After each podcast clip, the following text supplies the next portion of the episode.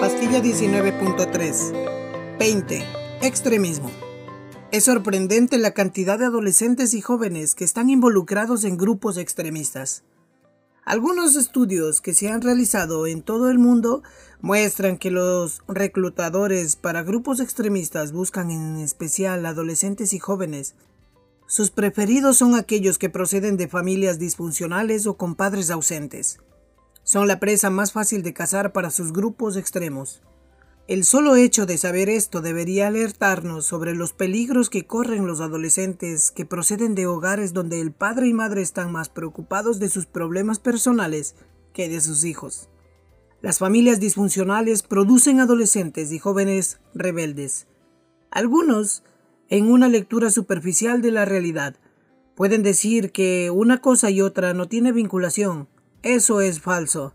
Hay una relación de causa y efecto muy clara. La disfuncionalidad familiar no solo produce apatía y rebeldía, también hace que muchos jóvenes se expongan a conductas autodestructivas donde el alcohol y la droga se convierten en paliativos para el dolor existencial que sienten. ¿Cómo hacemos frente a esta ola de extremismo y autodestrucción? La solución es a la vez simple y compleja. ¿Y por qué simple? Porque expresar amor y preocupación no demanda más que estar atento a las necesidades emocionales del adolescente. Mucho amor, poca rebeldía. Pero no basta amar, es necesario expresarlo, vivirlo, darlo a conocer, gritarlo desde la azotea. El adolescente que se siente amado y respetado está protegido frente a conductas extremas y autodestructivas.